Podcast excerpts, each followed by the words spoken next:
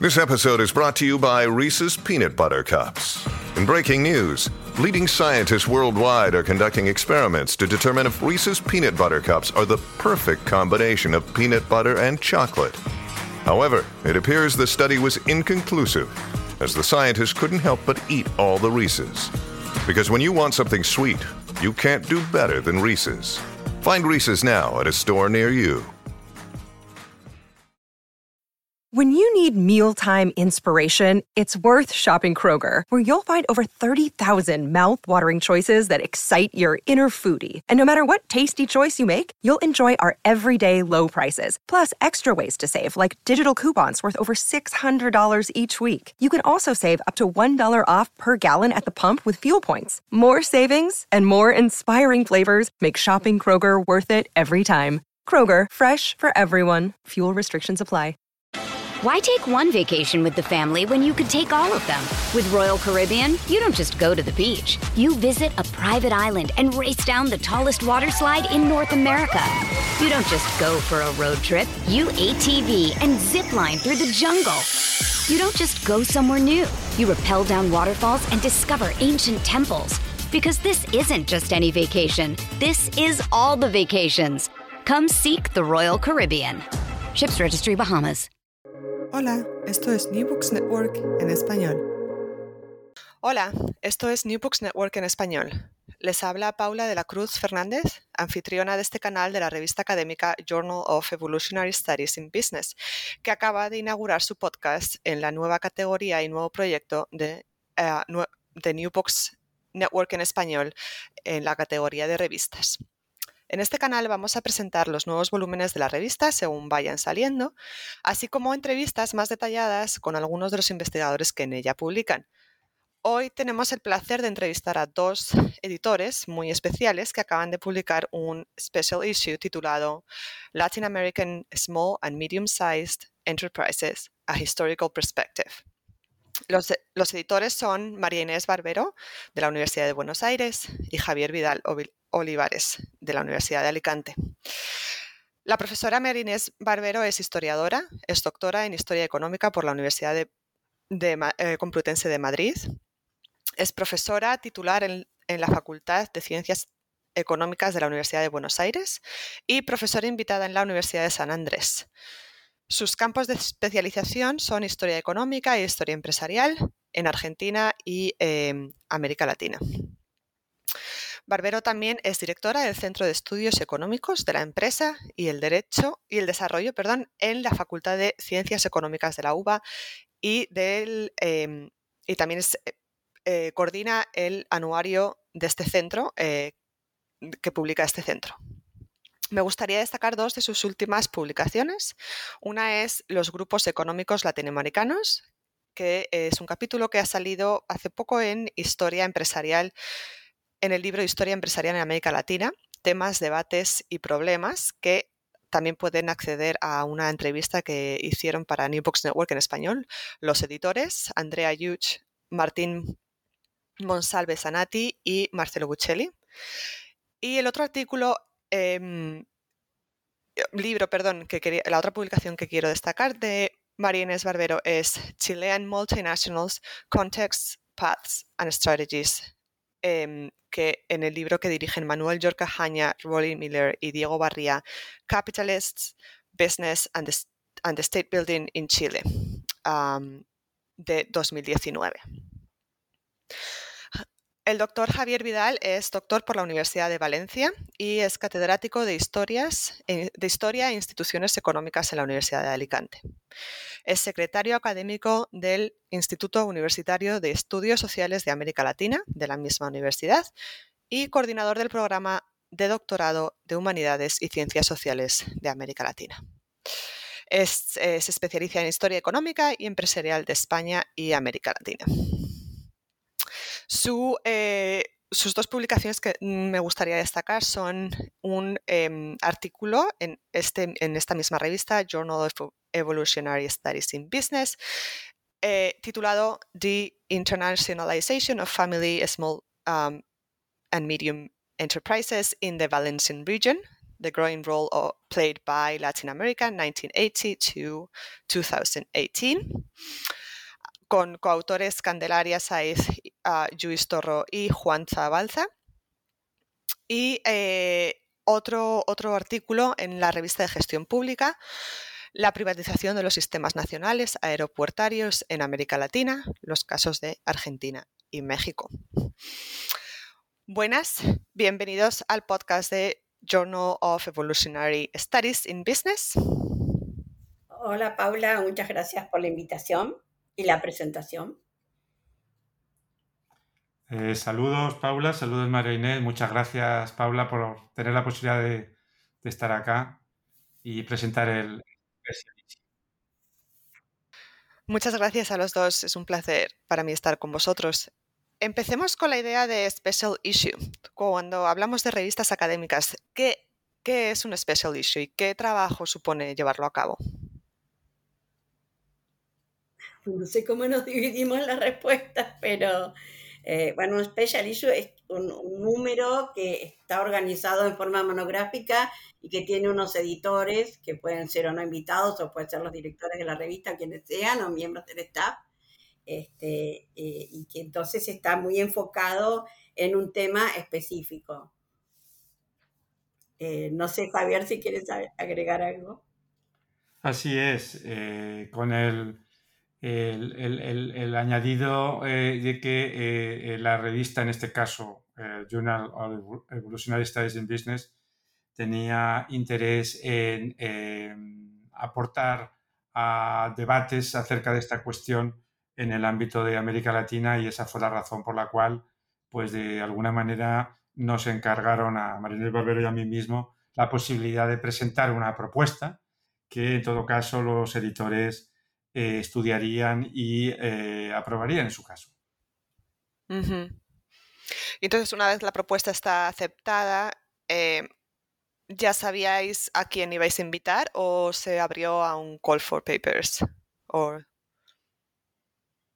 Bueno, en realidad, en realidad lo que, lo que digamos, originó la propuesta de, por parte del equipo editorial de, de Journal of Evolutionary Studies in Business fue el hecho de que eh, esta era una cuestión, la de las pequeñas y medianas empresas en el ámbito de América Latina, que no había sido abordada de forma explícita en la literatura, eh, en la literatura eh, en el ámbito de la historia empresarial, es decir, una visión histórica en el largo plazo del papel de las pequeñas y medianas empresas, incluyendo ahí a las microempresas también, y que eh, parecía que era oportuno, hacerlo.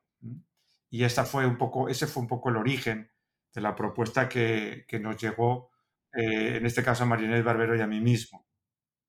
Que refleja también, digamos, eh, la importancia que tienen las pequeñas, medianas y microempresas en América Latina, como nosotros decimos en la introducción, o sea, son actores clave, pero a su vez son mucho menos estudiados que las grandes, eh, sobre todo porque no es fácil acceder a la información, eh, no es fácil acceder a las fuentes, eh, toda la información está muy dispersa, son muchísimas empresas, pero bueno, la verdad que hay pocas, no, es que no existan las publicaciones sobre historia de pymes en América Latina o de mi pymes, incluyendo las micro, pero son muy pocos los trabajos previos y nos pareció que que esta revista, que tiene además mucha circulación en el mundo angloparlante, podía servir para instalar el tema y para, y para valorizarlo desde el punto de vista de, los estudios de historia empresarial. Háblame un poquito más de eso. ¿Cuáles, ¿Cuáles son las lagunas que existen en el estudio de, pymes o en el de Small and Medium Sized Enterprises em, que, que, os hizo también hacer este, este, este special? Bueno, a ver, eh, primero que nosotros historiadores necesitamos fuentes. Es básico para cualquier tipo de investigación en nuestra disciplina.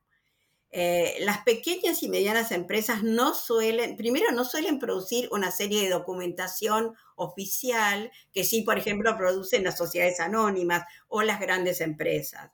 Entonces ahí ya hay un problema. Segundo, eh, no suelen conservar muchas veces eh, la documentación que tengan.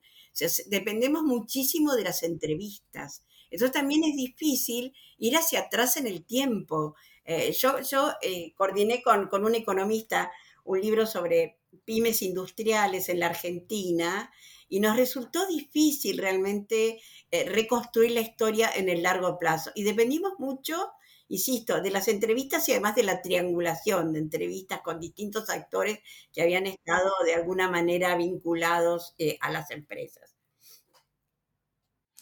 Eh, bueno, además de lo que comenta Berenés, que es absolutamente evidente que eso es así, eh, nosotros tuvimos en una convocatoria que hicimos para el Congreso Latinoamericano de Historia Económica, eh, que se celebró en Santiago de Chile en julio del 2019, concretamente una, una sesión eh, coordinada por Paloma Fernández, Marinés y yo mismo sobre la cuestión de las pymes en América Latina para tratar precisamente de abordar estas lagunas que, comentaba Marinés y por la que nos preguntabas, eh, eh, Paula. ¿Por qué? Bueno, eh, fundamentalmente por esa escasez de documentación, de fuentes, que es realmente la rémora más importante que tiene el conocimiento en el largo plazo de la, de la evolución de las pymes, de las pymes y de las micropymes. Y no digamos nada de aquellas empresas que, como luego veremos, se han movido en el ámbito de la, de la informalidad, o de la no legalidad, o entrando y saliendo continuamente de, esta, eh, que es algo bastante común en las eh, economías informales en muchos países del mundo, particularmente en algunos países concretos de América Latina, que lo que hace es dificultar eh, la posibilidad de hacer análisis que lleven a conclusiones relevantes acerca de cómo se han comportado globalmente estas empresas, este tipo de empresas, en las historias eh, nacionales o en las historias regionales. Y eh, la llamada a participación en esa sesión tuvo un éxito relativamente amplio, tuvimos bastantes propuestas y hay todo hay que decirlo, gracias a una parte importante de esas propuestas eh, pudimos armar este special issue que de alguna manera motivó el, el, hecho de que el material que se presentó allí eh, mereciese la pena editarlo eh, a propuesta de la responsable editorial de, Journal of Evolutionary Studies in Business. Muy bien. Pues mira, eh, pasamos a discutir los artículos que se incluyen en el Special Issue.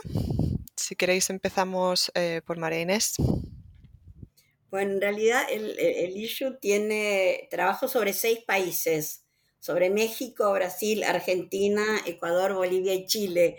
Yo voy a hablar de aquellos eh, que me tocó eh, evaluar más en profundidad. Por supuesto, los leímos todos, ¿no? Los dos. Pero eh, lo, que yo quería decir primero es que lo que tratamos de identificar, más allá de, lo que cada artículo en particular dice sobre, las pymes y, y micropymes en, el país, algunos de los temas que de alguna manera aparecen en, las, distintas constituciones, ¿no? Y ahí lo que nosotros eh, quisimos remarcar fue, por una parte, eh, cómo se evidencia en todos los artículos el rol de las políticas públicas en el nacimiento y en el desarrollo de las MIPIMES.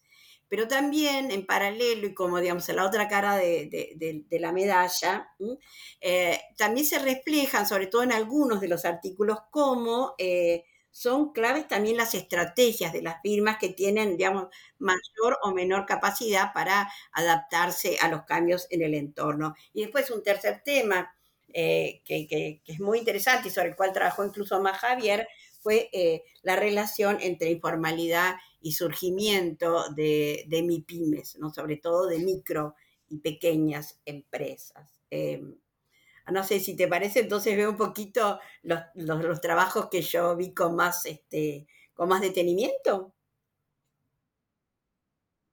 Bueno, entonces por una parte, eh, un trabajo sobre Argentina, un trabajo sobre Argentina sobre em, eh, pequeñas y medianas empresas en la industria editorial, de Viviana Román, eh, que es muy interesante porque lo que estudia son las MIPIMES en la industria editorial argentina, pero desde los años 90 en adelante. Si bien el trabajo también hace una, un recorrido por lo que fue la trayectoria de la industria editorial en Argentina.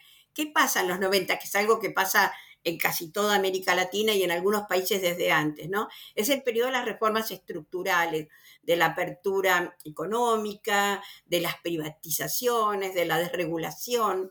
Y en el caso de, de la industria editorial y de muchos otros sectores económicos en la Argentina, un proceso de extranjerización y concentración, que además, como sabemos, en la industria editorial y muchas otras, no es solo característica de la Argentina. Entonces, lo que hace Viviana es, sobre todo, a través de muchas entrevistas a emprendedores, eh, ir reconstruyendo eh, qué tipo de estrategias les permitieron sobrevivir. Eh, inclusive en muchos casos son, no sé, miembros de familias que tuvieron una empresa más grande, que después fue vendida a capitales extranjeros, pero que crearon pymes aprovechando que determinados nichos, eh, aprovechando los cambios tecnológicos que permiten que con pequeñas tiradas eh, los negocios sean rentables, eh, con mucho conocimiento del oficio, lo cual crea esta, esta situación bastante particular. por un lado, este proceso de extranjerización y concentración al que ya me referí, y por el otro, el nacimiento y la proliferación de muchas pequeñas y medianas empresas nacionales este, que tienen, bueno, políticas de contenidos, o sea, lo que sería la, la política editorial, pero también estrategias de distribución bueno, e, ese, ese es un trabajo que muestra, eh, por una parte, a grandes rasgos los cambios en el contexto, eh, pero se enfoca más en las estrategias de las empresas, digamos, en la micro. No sé, Javier, si vos querés ahora eh, insertar algunas de los tuyos, así vamos alternándonos. Sí, pues sin, problemas. bueno, el, planteamiento genérico ya lo, ha, lo ha comentado Marinés para el conjunto del monográfico de, este Special El caso de Argentina es un caso muy interesante por, el, tipo de industria que se ha elegido.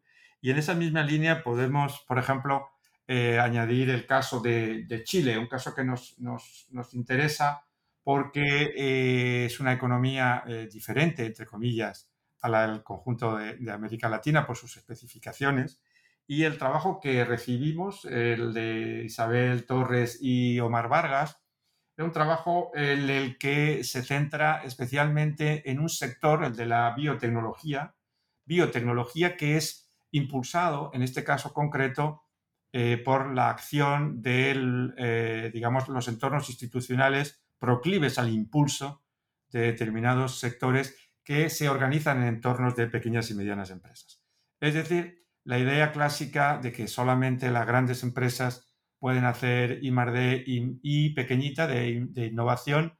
En este caso concreto, lo que, lo que muestra el caso chileno para el, clúster de la biotecnología es cómo eh, la acción eh, del entorno institucional impulsado por las políticas estatales en determinados momentos históricos, en el caso concreto chileno, a partir de la década de los 90 especialmente, eh, consiguió poner en marcha un sector organizado bajo pequeñas y medianas empresas, pero que eh, finalmente estaban haciendo innovación, no solamente inversión y desarrollo, sino también innovación, con un cierto eh, y relativo éxito en el contexto chileno y en el contexto de América Latina.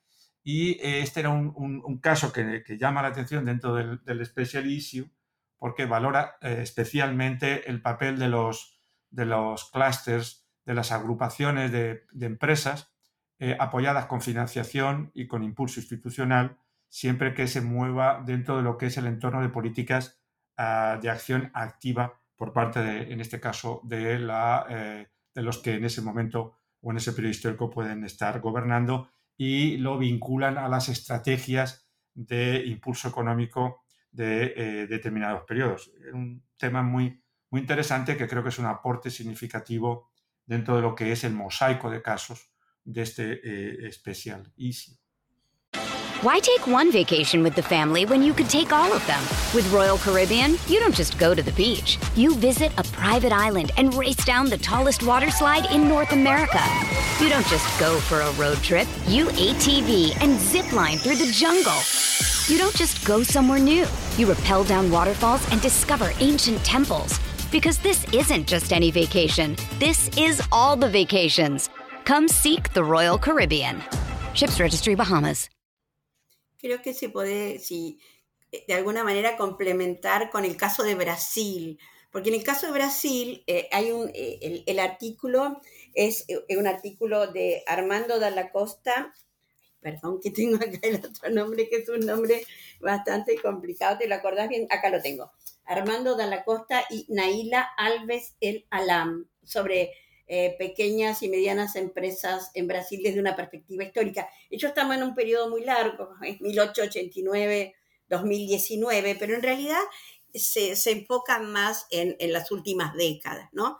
Pero ¿por qué digo que tiene que ver con el de Chile? Porque así como el de Chile hace mucho hincapié en el rol que tuvieron, digamos, las políticas públicas en las posibilidades de desarrollo de pymes tecnológicas, el artículo sobre Brasil no se, no se enfoca eh, solamente en, las pymes tecnológicas, sino que va viendo, por una parte, cómo desde fines del siglo XIX, con el crecimiento económico de Brasil y la inmigración, se fueron desarrollando eh, pequeñas y medianas empresas que después también florecieron en el sector industrial, sobre todo a partir de la década de 1920 o de 1930.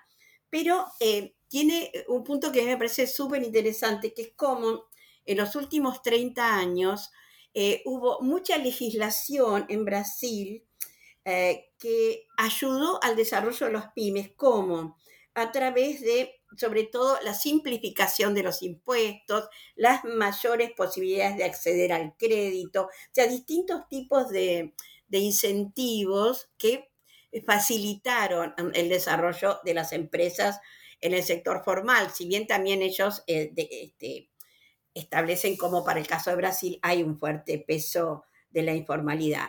Entonces es muy interesante porque va reconstruyendo, digamos, todas las leyes que se fueron este, dictando y los distintos organismos que se crearon para favorecer el desarrollo de las pymes en distintos sectores, con asistencia, con consultorías, con créditos del BNDES.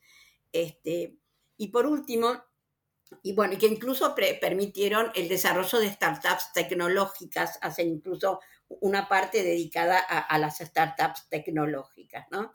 Pero eh, sobre todo, bueno, plantean e, esta relación entre la legislación y el desarrollo de las pymes eh, o la institucionalidad y el desarrollo de las pymes. Y también tiene un, un, elemento interesante que en algún momento hacen referencia al rol de la mujer en la participación de las empresas que se ve en forma indirecta en el trabajo sobre Argentina o también en el trabajo sobre México, pero bueno, que sería otro de los temas que la historia de empresas debería, creo yo, este, como decir, poner más em, en, relevancia.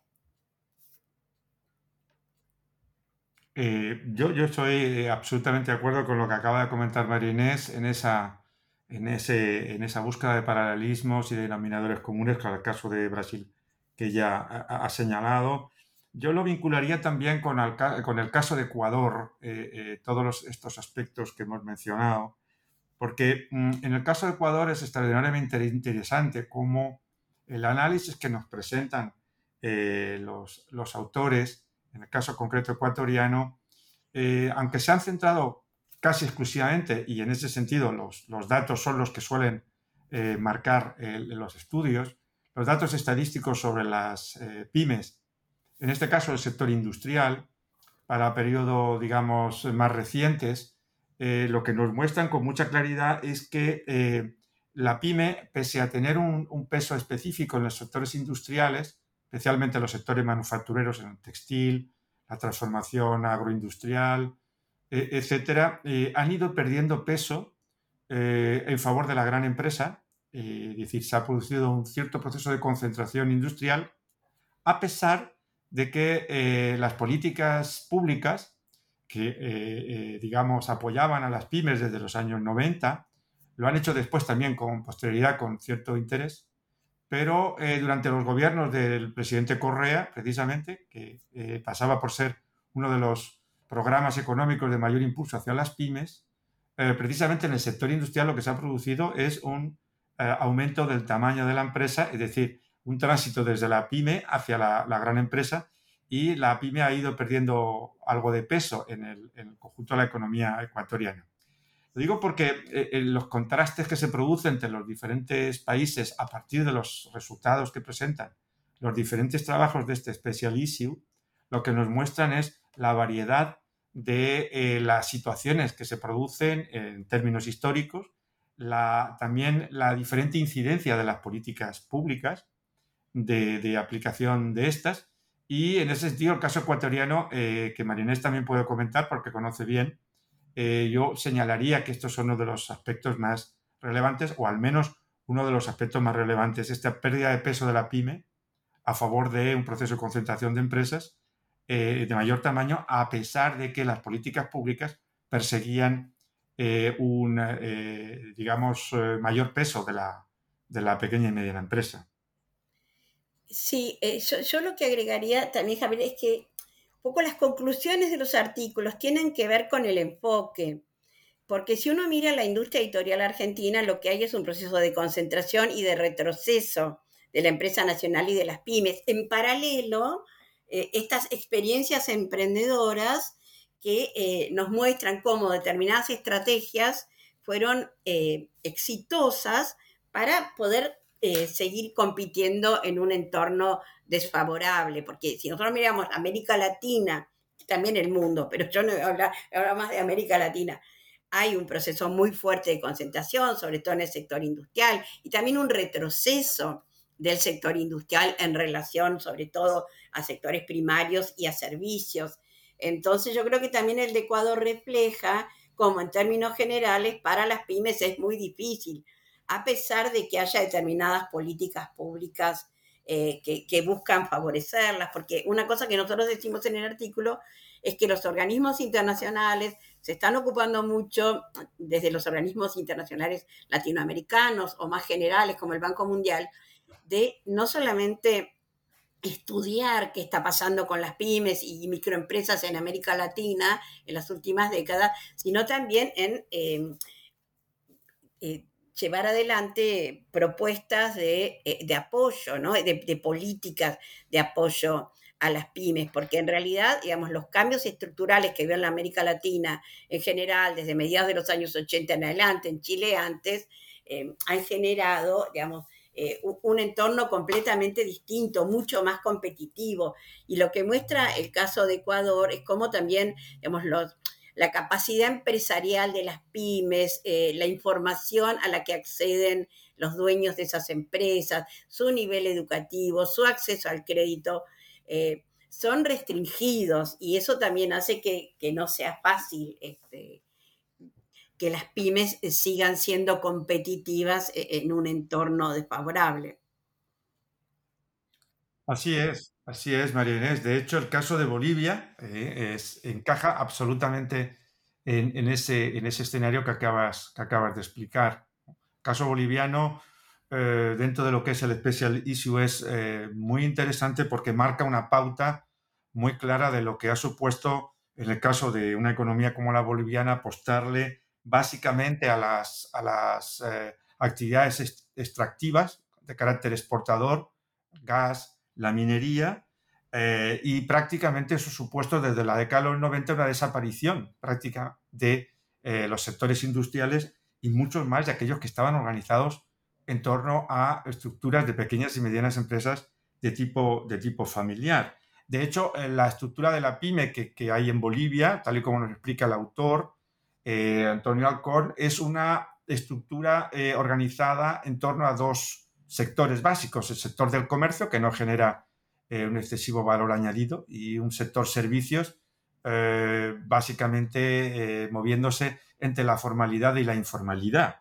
Y eso es un escenario en el que supuso desde los años 90, la, con la apertura de la economía boliviana a la economía internacional, y los términos que ha explicado Marínez, una desorganización de un sector tradicional manufacturero boliviano que prácticamente desapareció al apostar por estas actividades más de carácter extractivo exportador y la, eh, digamos, eh, la alteración completa de esa estructura histórica que se ha ido generando, sobre todo después de, la, de los años 50 y 60 y que, y que se consolidó en los 70, pero que con la década de los 90 prácticamente desapareció desapareció al apostar a esa situación. Y esto es lo que, lo que explica los elevados grados de informalidad de la economía boliviana en lo que sería la pequeña y mediana y la microempresa, es decir, el peso fuertísimo de la, informalidad que lastra, por así decirlo,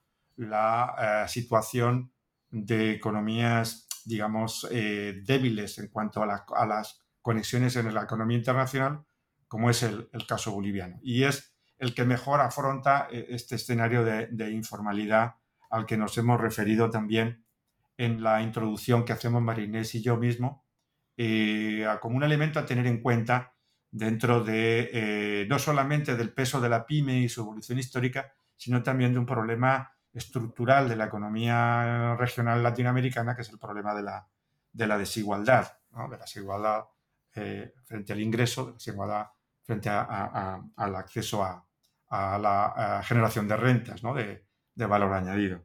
El caso boliviano es un caso interesante y, animo también a los, a los lectores del potencial eh, interés de estos, de estos trabajos eh, sobre el caso boliviano como un tema interesante a abordar.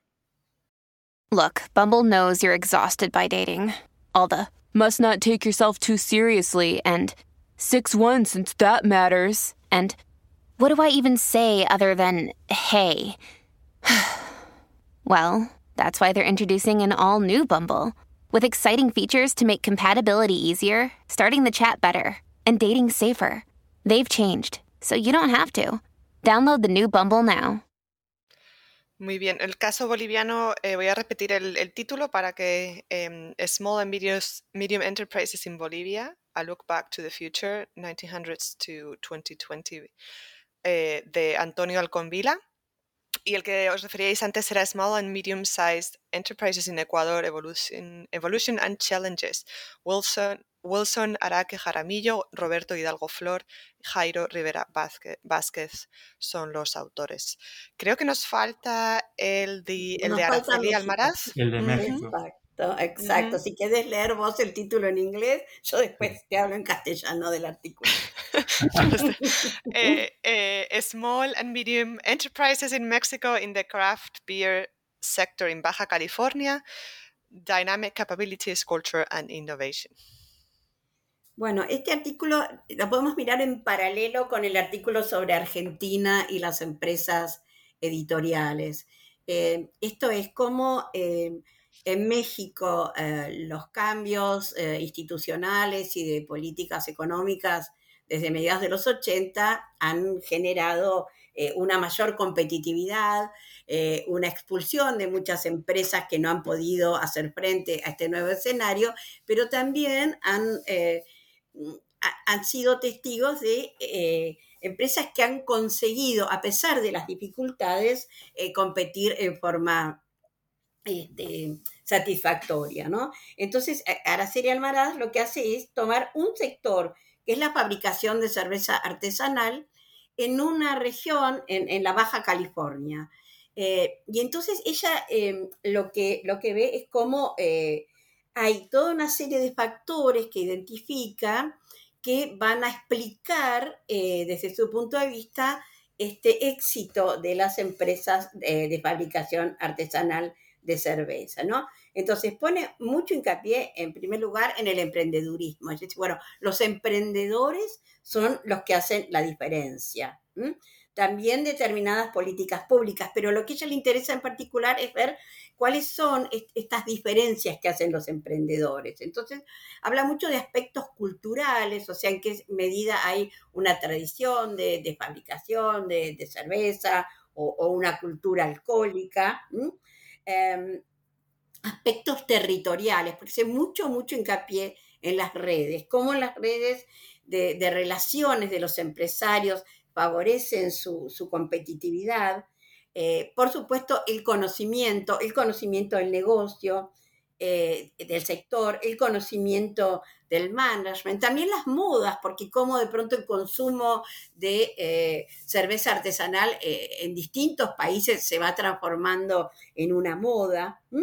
Entonces ya dice, bueno, hay desafíos muy fuertes, hay una alta mortalidad de empresas, pero también hay empresas que logran sobrevivir muy, y, competir satisfactoriamente gracias a estas, eh, a estas capacidades a las cuales me acabo de referir. ¿no? Dice ella, no todas sucumben a la competencia. Así es. Yo, yo, yo eh, añadiría lo que ha comentado Marinés del trabajo de Araceli Almaraz sobre la, la industria eh, de producción de cervezas artesanales. Eh, esa la reivindicación que hace la, autora de los intangibles que supone en el territorio, en la región de la Baja California, la existencia de vínculos de carácter cooperativo entre los productores de, cervezas artesanales que les hace poner en común eh, conocimiento, les hace poner en común eh, canales de comercialización eh, y funcionar como realmente como una agrupación, un clúster de productores de cerveza que comparten conocimiento y que comparten también técnicas de carácter organizativo, porque el artículo también incide mucho en la idea de que la tecnología no, no, no, hay que entenderla como la, estos emprendedores no la entienden como un elemento de carácter duro, técnico, sino como una dispersión de conocimiento de carácter organizativo, es decir, una, tecnología de metodología de organización. Y esto, junto a los otros ingredientes que ya ha señalado María Inés, están detrás de estos emprendedores que han conseguido eh, desarrollar una industria potente eh, eh, que exporta a los Estados Unidos y que genera valor añadido para la economía regional de, la Baja California. En ese sentido, el trabajo encaja perfectamente y es muy innovador en este especialísimo. Muy bien, muchas gracias. Em, si os parece, terminamos con una pregunta que creo que es interesante y es que, eh, bueno, hemos hablado de, qué supone también esto dentro de la academia, ¿no? Pero, ¿qué profesionales que no sean investigadores pensáis que, podrían estar interesados en leer alguno de los capítulos? Bueno, yo, yo, les recomendaría a todos que leyeran todos los artículos, no. Por supuesto. en ese sentido, creo que eh, Mm, aunque no, debería no deberíamos de ser nosotros quienes lo dijéramos, eh, yo creo que sí que hay una, o al menos hemos intentado que haya una coherencia y un, conjunto de denominadores comunes en todos los textos para eh, poner encima de la mesa eh, muchas lecturas de cuestiones que son relevantes para entender el, aporte de las pequeñas y medianas empresas en la economía de la región y en el conjunto de la, de la sociedad de la región. Evidentemente, yo creo que eh, los consultores, la tarea de consultoría es relevante. Eh, eh, por supuesto, también los organismos internacionales que publican cuestiones sobre, sobre pequeñas y medianas empresas, pues, desde el Banco Mundial, como ha dicho Marinés, a funcionarios de, de las Naciones Unidas, la Comisión Económica para América Latina, aunque ha trabajado también estos temas.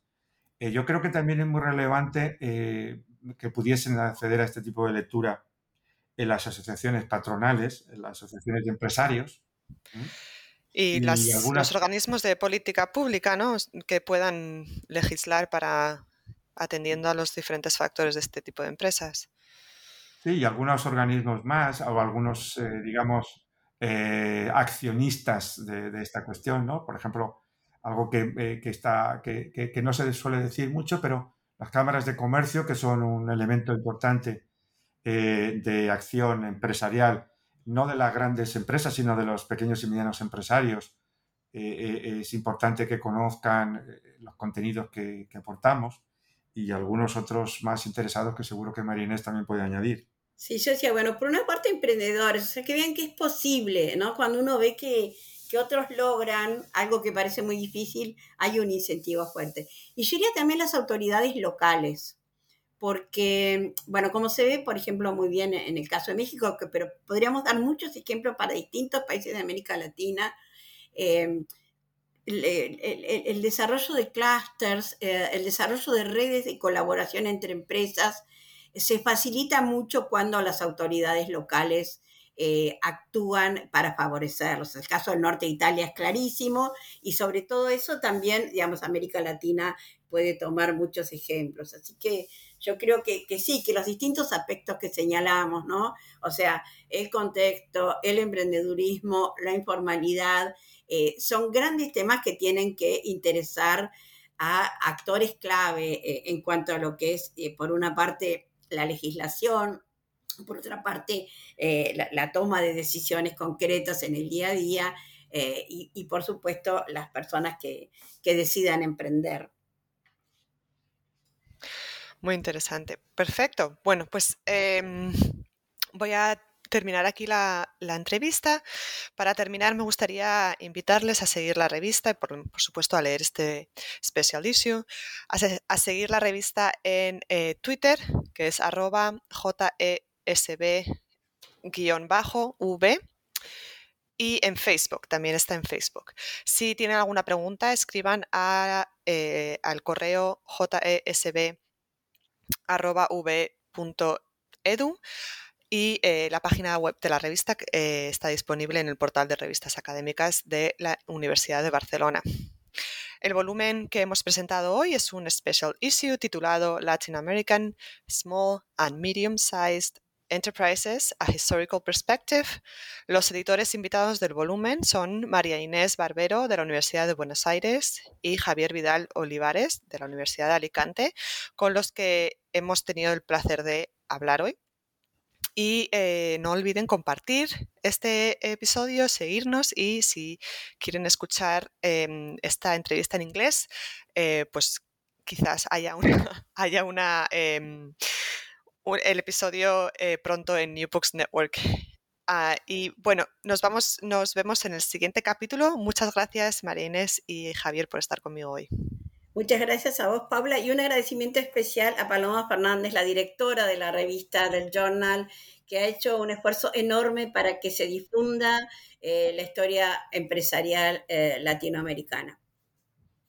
Ha hecho y sigue haciendo yo me uno, me uno a, los agradecimientos de Marinés, a vosotros, por supuesto, Paula también, y, eh, subrayo eh, con especial énfasis lo que acaba de decir Marinés acerca del papel de Paloma Fernández como editora del Journal y como especial interesada en poner en marcha un monográfico de estas características para eh, divulgar, debatir el papel de las pequeñas y medianas empresas en América Latina. Pues sí, segundo este el último comentario, Paloma Fernández Pérez, que es la directora de la revista, y además si quieren saber un poquito más de esta revista y de cómo surgió, el primer capítulo de, este programa es con, ella, con la profesora Paloma Fernández Pérez. Saludos y hasta pronto. Hasta pronto, Paula, hasta pronto, Javier. Saludos, María Inés, Paula. Gracias por escuchar New Books Network en español.